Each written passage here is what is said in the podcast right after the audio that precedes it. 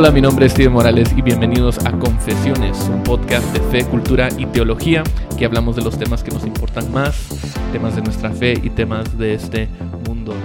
Eh, estoy de regreso. Eh, Te extrañamos. me fui un episodio, o lo grabaron sin mí, Sí. Sí. eh, y lo subieron y todo, pero ya estoy de regreso. No se preocupen reclamando a la audiencia que estaban preocupados aclarando? diciendo, no, ¿y Increíble. dónde está Steven? Todos los mensajes que recibí. Mi inbox, DMs, así lleno. No creo que sean De más... personas así, y queremos a Steven. Hashtag- Hubieran hashtag- hashtag, queremos o sea, a Steven. Hashtag bring back Steven. cabal. Cabal. Increíble que logramos grabar y subirlo sin voz. Sí. Wow, mucha, Sí. ya han crecido. Sí. Quiero. Sí, lo para- hicimos. Se lo merece. Gracias. Sí. Muy buen trabajo. Gracias, vos. Sí, es que uno cuando trabaja con gente de mayor edad, a veces la tecnología es, es un obstáculo, es un desafío. Estás ¿va que asumiendo sí? que somos technologically challenged. Mira, pero saben lo, lo mejor, aunque sí extrañamos a Steven, aprendimos que Steven Morales no es el Steven Morales oficial. No. No, Hay no. un Steven Hay Morales, Steven Morales más oficial. Bueno, hay muchos Steven Morales. en- en Pero hay el uno mundo, oficial. Pero Pero hay, hay uno oficial. oficial, sí, que, que me escribió preguntándome si estaría dispuesto a vender mi, mi cuenta. Mm. Porque tengo Steven Morales. Con todo y fotos. Con todo y fotos. Sí. Más las fotos, fíjate. Sí, de hecho, realmente solo quería que me mandas las fotos. Sí, cabal. No, pero. Bonitas. ¿Y qué te dijo? No, yo, o sea, yo solo le respondí, eh, no, gracias. No te hizo estoy una oferta. No me hizo una oferta, solo Pregúntale. estaría dispuesto. No, es que tengo Steven ¿Quién quita Morales y- en, y ya en no Twitter, tenés- en Instagram, tengo pero por lo stevenmorales.com, menos hubieras- ¿Quién quita, y. ¿Quién quita y dejas de trabajar ya? ¿Te retiras? Sí, pero por lo menos hubieras preguntado how much. O sea, Mira, si, si tuviera como ¿Cuánto estás dispuesto a 100 pagar? mil seguidores o algo así, yo diría, ah, ok, este cuate tiene. Sí. Pero apenas tenía como 8 mil, entonces. Apenas. apenas. sí. Comparado a cuántos tenés vos. no sé, pero ni A vos te pasó lo que me pasó a mí, pero al, al- al contrario. Yo cuando quería poner Oscar Morales, ya había uno y solo tenía dos seguidores y cero tweets. Cabal, cabal. Que eso, nunca me- eso me ha pasado, que cada vez que busco una cuenta o para algo, otra cosa, hay alguien más que lo tiene, que lo Pero tiene no y, lo no tiene y no lo usa. Cabal. Ah, la gran- eso es lo peor.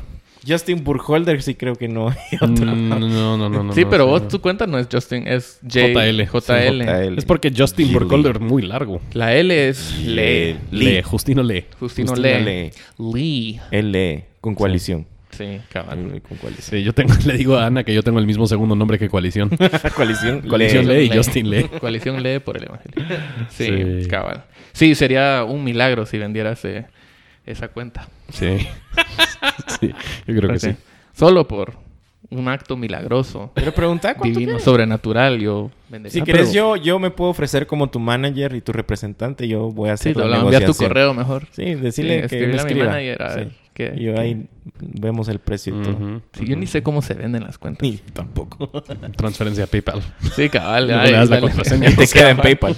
Cabal. No pero aquí él pierde. ¿qué? Pierde sus 8000 seguidores y tiene que empezar de nuevo. ¿Qué? No, yo imagino que él solo puede cambiar. O sea, imagino, bueno, no sé, si abandonarías, yo no sé si puedes abandonar a un usuario.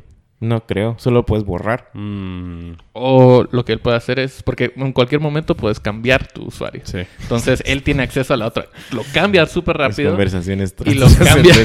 De lo más aburrido. Bueno, mejor entremos a- a- al tema de hoy. Sí, creo Eh, que sí. Hoy estamos hablando sobre los milagros. Ah, a eso te particularmente... referías cuando decías esto sería un milagro. Ajá, Sí, sí, ajá. el milagro. la- primero, el la- milagro que la- lograron ¿Pero quién grabar fue? un episodio sin mí. ¿Quién fue el que dijo eso? ¿Vos? Sí, o sea, eso fue transición a la Oscar. Ajá, o sea, pero- como, como Oscar lo haría. Sí, pero Estás regre- aprendiendo. pero me gusta. Me gusta un que estés milagro. Hint, hint.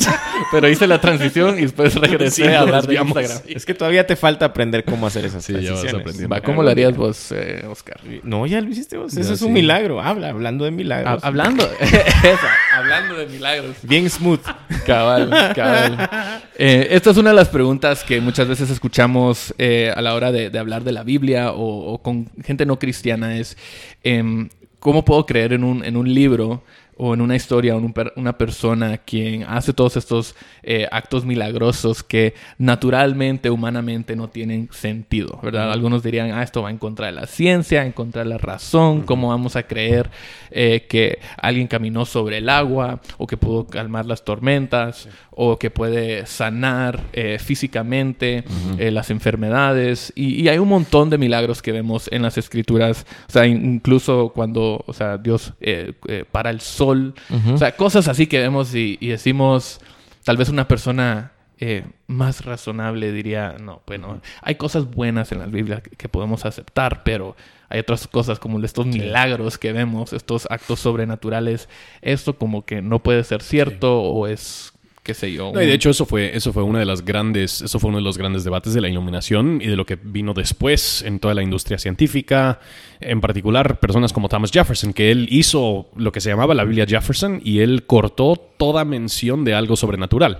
Entonces él solo quiso mantener las cosas que son, que son científicamente, sí, o lógicas o, cosas que se puedan evidenciar con la ciencia para, para demostrar su existencia. Cabal. Entonces, Em, hoy queremos hablar sobre los milagros. ¿A qué nos referimos con esa palabra milagro? Em, y, cómo debemos interpretarlos em, en, las escrituras. Eh, e incluso también eh, eh, sería bueno que, habláramos un poco sobre los milagros hoy, hoy en día, ¿verdad? entonces, empecemos por... Empecemos en el principio. En el principio, Dios. Y yo creo que es bueno siempre definir la palabra porque creo que esa palabra la usamos como que muy a la ligera ahora, ¿verdad? Ay, qué milagro que ganó tal equipo. O ay, qué milagro que fulano hizo esto. O sea, es parte de nuestro lenguaje, pero al final entender que un, milagro por definición es algo que eh, va en contra de las leyes naturales, que se le atribuye a una intervención divina, mm. ¿verdad? Entonces, eh, para tenerlo claro, porque al final, pues, creo que sí vale la pena aclarar a qué nos referimos con esta pregunta, ¿verdad? Sí. Entonces es eh, algo que va en contra de las leyes naturales que se le atribuye a una intervención. Y esa es la razón por la que no es válido el argumento que nosotros no podemos ver milagros hoy en día porque la ciencia no los ha, no los ha comprobado. Cuando las leyes, esto es algo que va más allá de las leyes naturales y por lo tanto el buscar evidencia de ellos dentro de las leyes naturales no hace, ningún, no hace ningún sentido. Por naturaleza estamos diciendo que un milagro es algo que sucede fuera de estas leyes naturales y muchas personas entonces quieren decir no, no pueden haber milagros en el Antiguo Testamento, el Nuevo Testamento porque, porque estas cosas contradicen las leyes naturales. Y la respuesta es sí. Esa es la definición de el punto. y, es interesante también que, eh, eh, por ejemplo, leyendo Arce Sproul, él hace la, diferencia entre, entre... Dice que hay tres tipos de milagros. Eh, están los, los, los, milagros a través de acontecimientos, digamos... Ordinarios. Ordinarios, como el nacimiento de un bebé, por ejemplo, que es un milagro, ¿verdad? Hasta los milagros sobrenaturales, que ya son cosas que no son ordinarias, ¿verdad? Que van en contra, de, la, naturaleza. Entonces creo que a ese tipo de, milagros es que nos estamos refiriendo, ¿verdad? Eh, entonces es bueno también aclarar eso, porque sí, si lo pensamos, el nacimiento de un, niño es un milagro, el milagro de la vida, mm. pero lo vemos obviamente de una forma. Sí, yo creo que eso es lo que una de las cosas que es un poquito complejo para el mundo cristiano. en muchos casos nosotros pensamos en los milagros solo como aquellas cosas que son extraordinarias o solo esas cosas que sí son así radicales, que, que nunca lo hemos visto, cuando hay muchas cosas que nosotros toda, absolutamente toda la creación es sostenida por la obra de Dios y Dios está obrando en cada segundo para asegurar que la creación se mantiene eh, junta, que la, creación sigue funcionando y sigue obrando. Dios es el dador de la vida. que Dios seguimos vivos. exactamente, en todo sentido, Dios está obrando. Entonces, el reducir la obra de Dios únicamente a aquellas cosas que son extraordinarias, yo creo que a final de cuentas es una falacia bíblica. Y creo que la ciencia comprueba ese mensaje que eh, he escuchado a, doctores hablar de el milagro del, cuerpo humano y que funcione como funciona. O sea, el milagro que, que no nos morimos eh, rápidamente, que podemos eh, sobrevivir caídas y choques y cosas así, y que el cuerpo se rehabilita, que hay maneras de, sanar las, las heridas. O sea, solo el hecho de que podemos comer y respirar y, las funciones cerebrales y todo lo demás. Sí, y, el mismo milagro de la creación, de todas estas cosas en la creación. A final de cuentas, la ciencia, para poner un ejemplo de un, de un órgano del cuerpo, la ciencia nunca ha podido reproducir algo similar a la piel humana.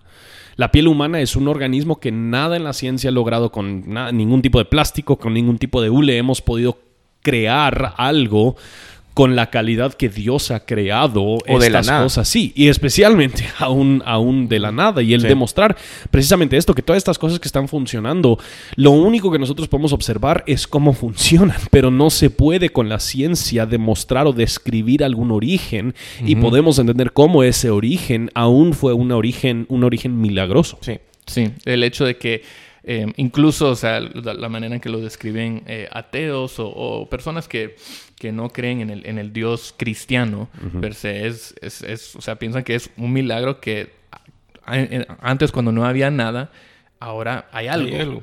Em, y eso requiere, requiere fe, creer que, que, todo esto pudo eh, haber nacido, entrado a la existencia sin sin una causa, ¿verdad? O con, sin una causa conocida. Entonces, em, estas son las cosas que vemos todos los días. El cuerpo humano, la, creación, son cosas ordinarias en un sentido de lo cotidiano, pero es un milagro que, existen y que continúan existiendo. Y esa es, es básicamente la, Y me gusta porque en el momento que yo eh, eh, estuve estudiando eh, es, esto precisamente con, con este, con Arceus Pro, él hace esta diferencia. con Arcis Pro. Yo estuve con él. De hecho, él recibió clases mías. ¡Wow!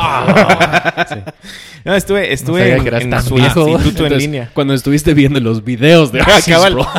en, su instituto. Estaba en YouTube y, en, su instituto en línea, él tiene toda esta parte de, milagros y toda la cosa, y me ayudó mucho a entender esa diferencia que él, que él hace, y después lo justifica a través de cómo la Biblia usa palabras para definir los milagros, que son señales que la palabra, digamos, eh, más común que se usa para describir los milagros son señales.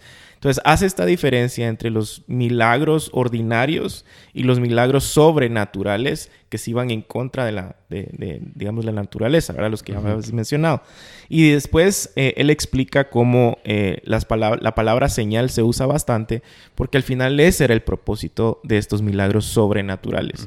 El apuntar a algo mayor, al señalar a algo más importante que el mismo milagro en sí. Entonces eso clarifica mucho el no tener una palabra para definir un montón de cosas, sino que por lo menos ya nos da un orden. Eh, y yo creo que eso es algo muy desafiante para nuestra, para nuestra cultura evangélica hoy en día, porque yo creo que en muchos casos hay muchas personas quienes están anhelando el milagro más que el dador del milagro. Totalmente. Y lo que ellos quieren es ver la obra extraordinaria y no ven lo extraordinario que es el Dios que hace estos milagros, que si Él puede hacer eso, Él es infinitas veces mayor que sus obras, sus obras creativas, sus obras milagrosas, sus obras disruptivas de, la misma creación, Él es mayor que absolutamente todo eso. Y al final él, hace ese argumento, ¿verdad? Que al final el propósito es decir, yo soy Dios. Sí. O sea, yo soy el único Dios capaz de hacer estas cosas verdaderamente y más adelante lo podemos tocar porque eh, creemos que también el enemigo puede hacerlo pero es una imitación y un eh, engaño más que algo algo verdadero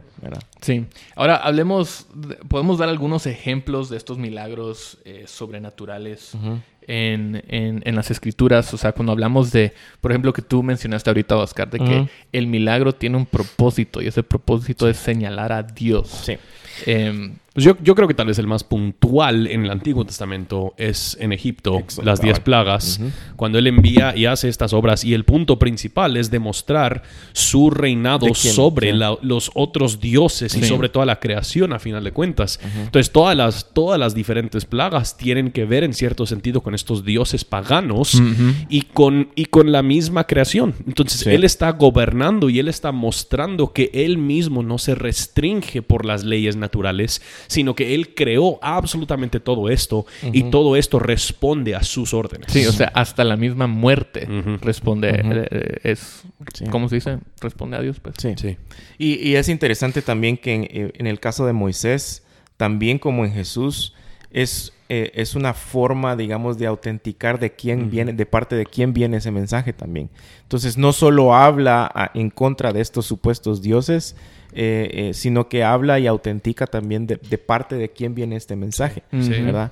Entonces, e, e, esas son las cosas que al final creo que son importantes, más allá de qué pasó, es otra vez señales, a qué apuntan y qué significan, ¿verdad?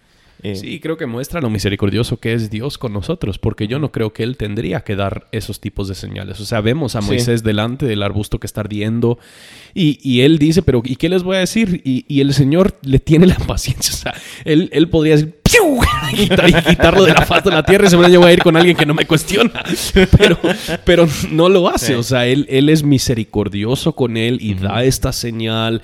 Él le da muchas diferentes oportunidades a Faraón a responder muchas diferentes señales para demostrar su, quién es él. Igual a lo largo del pueblo de Israel es increíble que el pueblo de Israel llegase constantemente a cuestionar de la bondad de Dios después de todos los milagros que él hace con ellos en el desierto, después de la cantidad de veces que él destruye sus enemigos delante de sus ojos, vemos a Jericó, vemos a estos diferentes lugares donde él está obrando e independiente de eso todavía. Y luego vemos esa misma actitud en los seguidores de Jesucristo en el Nuevo Testamento, cuando él está vez tras vez tras vez sanando, pero luego él dice, tus pecados son perdonados. No, no, no, eso sí no, como que no sé, no sé. Ahí sí cruzaste la línea, Jesús, ¿verdad? O sea, y, él no tendría que hacer todas estas cosas, pero él es, él es misericordioso con los suyos. Y, y otra cosa también muy interesante eh, es de que al menos varios teólogos eh, han hecho el argumento de que estos milagros van como que de más, no a menos, pero sí en, a algo más específico. Y obviamente es porque el Antiguo Testamento es una sombra que va apuntando a la persona de Cristo Jesús. Entonces miras en el Antiguo Testamento cabal cosas como las diez plagas, los profetas de Baal, donde Dios manda fuego literalmente eh, después miras el, mar abriéndose, la provisión literal cayendo del cielo. Todas estas cosas en el Nuevo Testamento ya miras cosas más específicas y personales, sanando personas, hablando con personas. Eh, entonces es... Arceus Sproul de hecho lo llama una progresión eh, de, de, los milagros en donde al final todo apuntaba a que Cristo era la misma personificación de Dios diciéndote, diciéndole a la gente, aquí, aquí estoy, yo soy esta, esta promesa que estaban esperando. Y, creo que la tendencia humana es que, como tú estabas mencionando, Justin, vemos el milagro, pero no entendemos la señal. Entonces, em, leemos la historia de, Egipto y Moisés y lo que Dios hizo ahí y nos asombramos por los milagros, pero no, no nos damos cuenta o no le ponemos atención a la señal o lo que eso, o el resultado de eso, que fue la liberación de los israelitas eh, de, la esclavitud a, Egipto. Em, y de la misma manera vemos los milagros de Jesús y nos asombramos por las cosas milagrosas que Él hizo, pero no vemos que eso señal, señala a una verdad, a una realidad mayor que es el perdón de nuestros pecados y la libertad que tenemos en Cristo. Em, y, tendemos a, buscar los milagros, como Dios te dijo, en lugar de buscar a Dios. Em, y, eso influencia... Em, influye. Influye. influye. Un, poco nuestra, eh, nuestra postura, perspectiva en cuanto a milagros. Eh, no sé si han tenido esta, esta, esta conversación con, con, gente que ha llegado a reforma, pero algunos vienen y preguntan, bueno, aquí hay, aquí hay milagros, aquí hay espíritu. O, o qué creen sobre, sobre los milagros aquí, ¿verdad? Y, aquí es donde entramos a la conversación de milagros hoy en día. ¿Qué significa eso? Porque la Biblia está llena de milagros y algunas personas viven como si ven un milagro todos los días. Es que hoy tuve un, o anoche tuve un sueño que no sé qué, o sentí la presencia de Dios acá, o qué sé yo. ¿ah? Y hay otras personas que dicen, pues yo nunca he experimentado algo como esto, como lo que veo en las, en las escrituras. Entonces, eh, realmente existen. Eh, ¿cómo, podemos entender eh, este tema de, milagros, incluso dones del Espíritu y todo lo demás, o, manifestaciones, como a veces le dicen, a la luz de, la Biblia? Yo, yo, creo que históricamente, y siempre esa ha sido como que nuestra vía de respuesta. Históricamente están como que estos dos equipos dentro de nuestro equipo. estas dos posturas dentro de nuestra, nuestra tribu. Mm. Están los cesacionistas y los continuistas. Pero yo creo que solo ahí otra vez tenemos que parar y definir realmente a qué nos referimos porque para unos es una cosa y para otros es otra. Para unos, por ejemplo, el cesacionismo es que los dones de revelación cesaron, para otros es que los dones de espirituales cesaron, para otros es que los dones milagrosos, cesaron, para otros es que incluso toman en cuenta Efesios 4 como dones y dicen, no, eso ya cesó. Eh, y del otro lado están los continuistas que creen todo eso solo que continúan. Entonces, primero hay que definir a qué se refiere alguien con esto, pero básicamente son las dos posiciones de que, hablando de dones milagrosos, unos dicen, los milagrosos cesaron, porque la revelación de Dios ya en Cristo Jesús ahí estaba apuntando. Y aún ambas posturas siguen creyendo en milagros. Y e, ese es, o sea, un cesacionista no, bueno, por lo menos la mayoría que conozco, nunca van a decir los milagros han cesado. lo que quieren decir es que los dones que Dios obra por medio de personas en específico con regularidad para llevar a cabo esos milagros han cesado. Em, ambos van a seguir diciendo, Dios tiene todo el derecho para hacer lo que a Él le da la gana. Nadie, nadie, por decirlo así, está limitando eh, lo que Dios puede hacer. Parece que estoy abogando por cesacionista. Soy continuista, pues, pero... pero no, pero, es, para, yo creo que es importante. porque muchas veces, muchas veces en este debate uno dice, bueno, bajo esa perspectiva sí soy cesacionista. Sí. Bajo esta perspectiva soy continuista. Entonces, por eso es bueno definirlo. Sí, dependiendo de con quién hablas, yo e, soy Exactamente. Entonces, para muchos, por ejemplo, vos sos pero vos te consideras continuista. Entonces, otra vez, quiero, creo que es cuestiones de, de, Es que, sí, es, todo empieza, o sea, si vas con un carismático, obviamente vas a, Justin en particular va a parecer más cesacionista. Pero si vas con... ¿Por qué Justin en particular? pero si Justin va con... gringo, va con, qué sé yo, John MacArthur, va a ser un súper continuista. Eh, es sí, eh, tenemos que buscar nuestra definición. Entonces, tenemos que encontrar nuestra definición, nuestra postura en las escrituras, no en, comparación a, otras personas. Eh, y yo creo que otra vez nadie dentro de estos equipos negaría que Dios sigue haciendo y obrando milagros. Eh, por ejemplo, Dios puede sanar a alguien a través de la oración. Dios puede proveer algo a alguien necesitado a través de la comunidad. Entonces, estos son otra vez milagros que, consideramos a, través de formas ordinarias, digamos.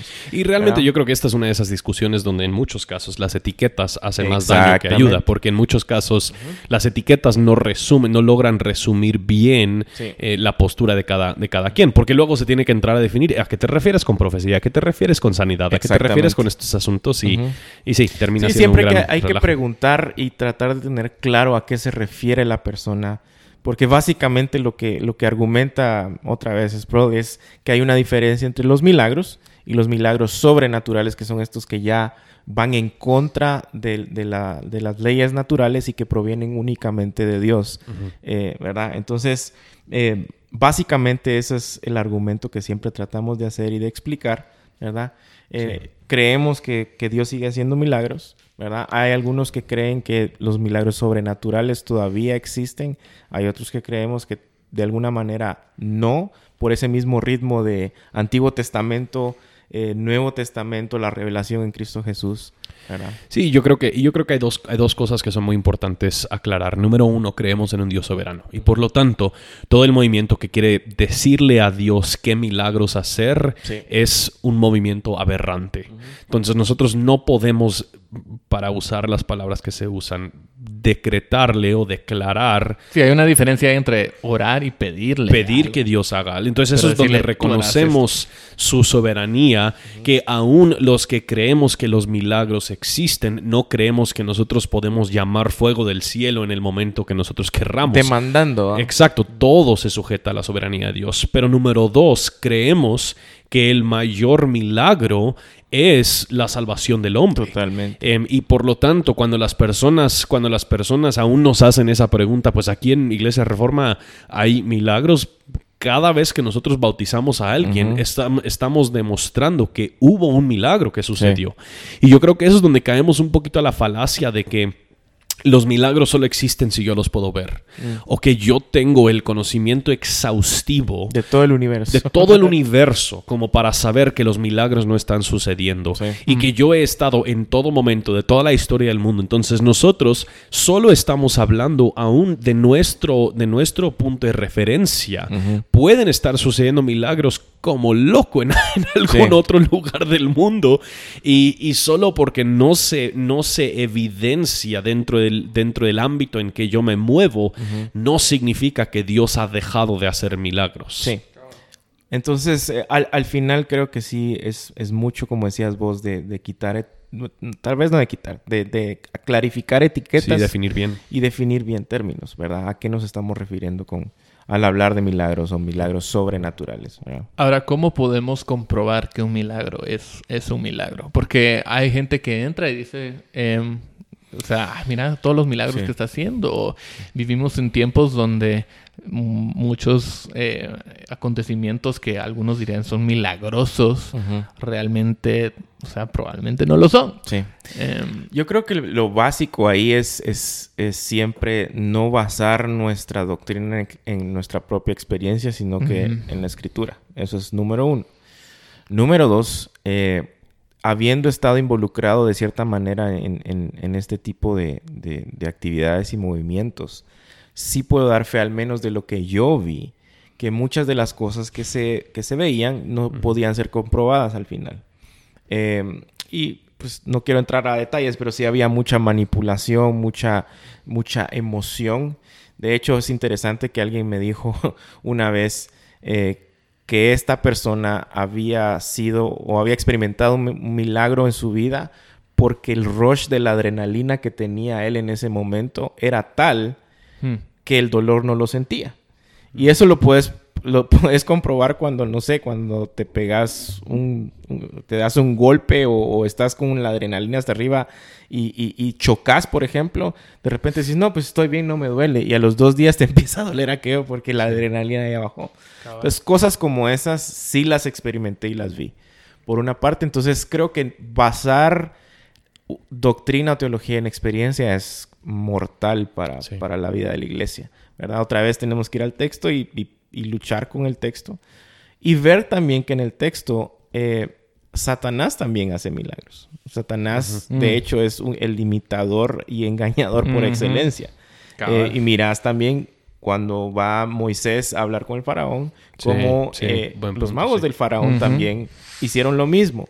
Entonces, ¿cómo evidenciabas eso al final? Y no solo eso, luego tienes a la gente del Nuevo Testamento que profetizaban y que sanaban en su nombre. Mateo y 7, el Señor sí. dice, pero yo no los conozco. Exactamente. Hicimos milagros en tu Sí. nombre.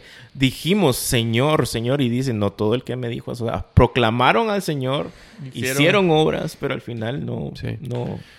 Y eso es donde en el Nuevo Testamento, obviamente, una de las cosas que valida no solo es el milagro, sino que es el fruto. que es el carácter, es la piedad, es la santidad, es, es el, la- las formas visibles de la obra interna que Dios ha hecho. Y entonces basar o validar un ministerio únicamente en base a los tipos de milagros que se Sí. observan no es justo en, a- en cuanto a la enseñanza completa del Nuevo Testamento. Sí.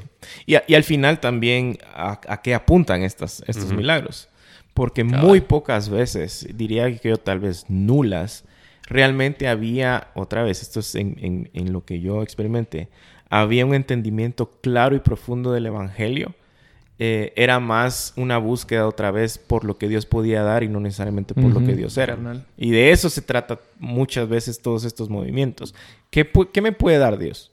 ¿Verdad? Y si me interesa, entonces voy. Sí, sí, sí. Entonces, eh, otra vez estás invalidando todo lo que el texto enseña. todo lo Entonces, que ¿qué le, Biblia qué le dirías a la persona que, em, que, o sea, que quiere ver más que nada en su, en su- en su propia vida un milagro, que anhela ver un milagro? Y dices, "Ah, solo, si so- tan solo pudiera ver un milagro, si Dios hiciera un milagro en mi vida, entonces yo, yo creería, o Sí. entonces yo sabría que, que Dios me ama. Sí.